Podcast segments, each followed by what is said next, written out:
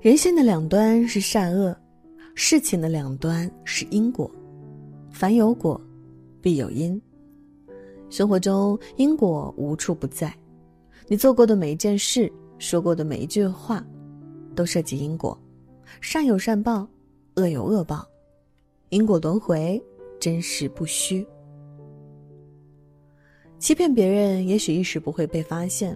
但时间长了，谎言被识破时，最后害的都是自己。汉武帝时有一位方士叫做栾大，言谈技巧善于说大话，假的说的跟真的一样，说的汉武帝都深信不疑，不仅重用了他，还把魏长公主许配给他。然而很快，汉武帝就发现了栾大的方术大多不灵验，他并没有什么神通。愤怒的武帝一气之下判了腰斩。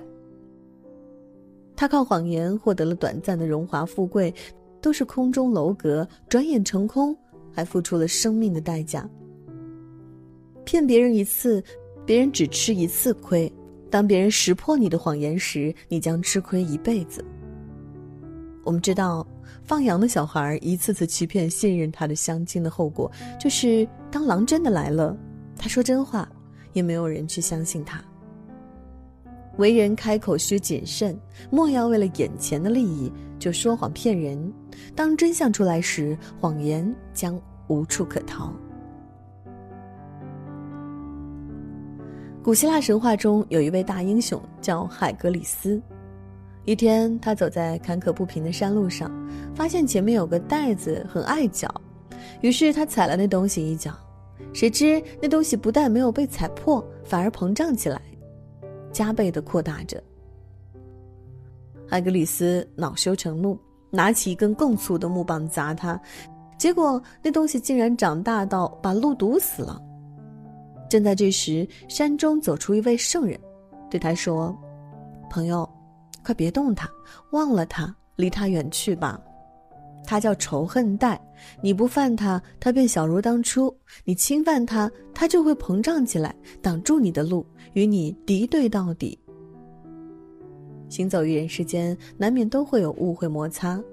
当别人无意冒犯了你，挡了你的路时，请绕过他，因为你怨气越重，恨便膨胀，路便被堵死了。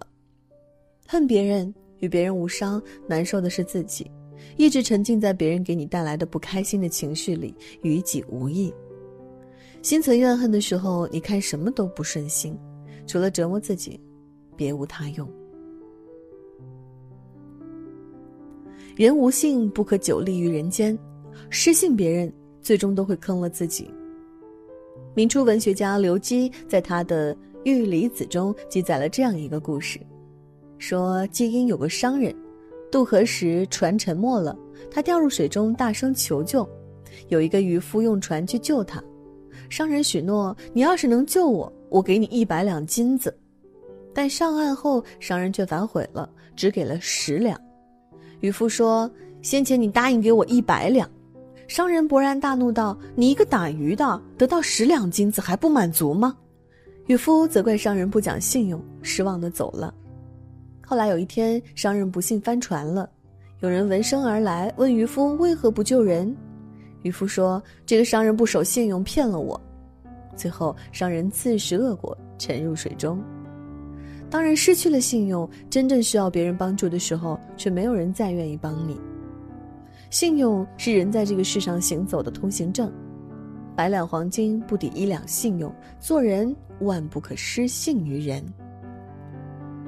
王小波说：“人的一切痛苦，本质上都是对自己无能的愤怒。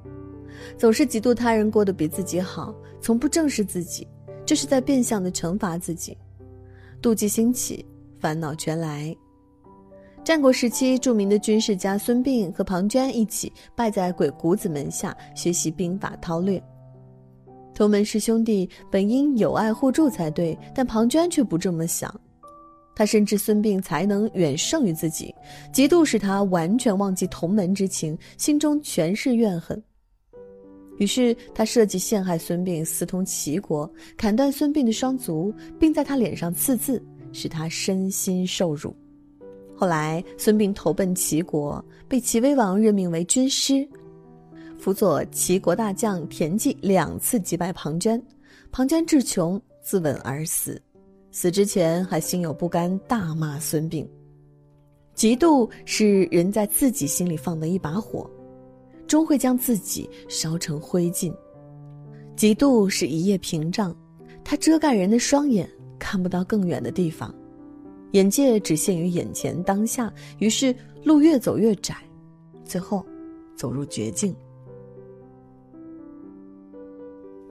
菜根谭有言：“路窄处留一步让人行，滋味浓减三分让人食，此是涉世以极乐法。”待人接物，学会谦让，是我们行走在世间的一大准则。《忍经》中记载。西汉文人陈嚣与乡民季伯是邻居。一天夜里，季伯偷偷的把篱笆移向陈嚣的地里，以增添自己的土地。陈嚣看见后，不仅没有和他争执，还等季伯离开之后，悄悄地拔去篱笆，又往自己的地里移了一丈，把土地填给季伯。季伯后来知道后，惭愧不已，便自动偿还所侵占的地，而且又往自己后处退出一丈。让别人三分，别人也会回馈你三分，地因礼让而宽阔。为人处事不妨谦让一些，豁达一些，许多问题就会因人而解，干戈也会化为玉帛。我们常说赠人玫瑰，手有余香，帮助别人也能给自己带来一份快乐。晋汉大书法家王羲之有一次在街上散步，看到一位老婆婆抱着一堆扇子叫卖，喊的声音沙哑，也没有人驻足购买。王羲之看到后很是同情她，便从旁边的店里借了一支笔，走到老婆婆身边，在每把扇子上都题了字。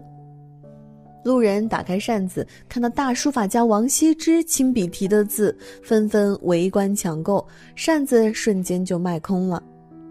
老婆婆转悲为喜，拿着钱财买米归家。王羲之一笑，拂袖而去。为扇子题字，对于王羲之来说只是举手之劳，但对于老婆婆来说却是莫大的帮助，关乎生存。纪伯伦说：“在花中采蜜是蜜蜂的娱乐，但将蜜汁送给蜜蜂也是花的快乐。”善不分大小，帮助别人。快乐自己，何乐而不为？子贡曾问孔子：“老师，有没有一个字可以作为终身奉行的原则呢？”孔子说：“那大概就是恕吧。恕就是宽容，宽容别人就是善待自己。”春秋时期，管仲为了让公子纠能顺利登上王位。曾在半路截杀公子小白，但公子小白不但没有死，还继承了王位，成了齐桓公。对于这一箭之仇，齐桓公不仅没有报复，还重用了管仲，任他为相。这种宽容使管仲对齐桓公忠心耿耿，帮助他力挫群雄，成就霸业。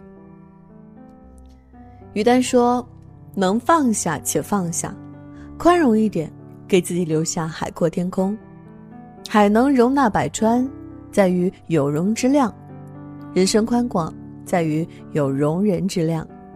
给别人一份宽容，给自己一片净土，减少不必要的烦恼，生活才能更从容。《论语》有云：“君子有成人之美，不成人之恶。”人生在世，成全别人，无形中也就成全了自己。北宋文坛领袖欧阳修慧眼独具，发现苏轼的才华后，马上向皇帝推荐苏轼。苏轼在欧阳修的提携下，光耀大宋文坛，而欧阳修非但没被人遗忘，还因举荐了苏轼等人，被后人誉为光明磊落、讲业后进的楷模。《西游记》中，孙悟空不辞辛苦，全力护送唐僧西去取经。历经九九八十一难，终成正果，成全了唐僧的一番志愿，自己也修得善果，成为斗战胜佛。没有人是一座孤岛，可以自全。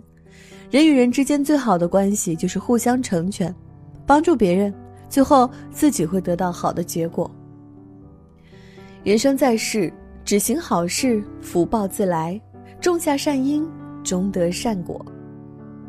人生之果皆由己造，因果循环自有定论。俗话说：“种瓜得瓜，种豆得豆。”你种什么因，自会结什么果。不存害人之心，此生都是福报。若想投机取巧，结果只能是聪明反被聪明误。你打别人一拳，别人疼你也痛；你给别人一颗糖，别人开心你也快乐。善恶的因果都是相互交换的。人生如书，一本好书的价值不在于薄厚，而在于书的内容。个人故事，个人写就，悲欢离合的人生，怎样有一个好结局，全看写书人如何落笔。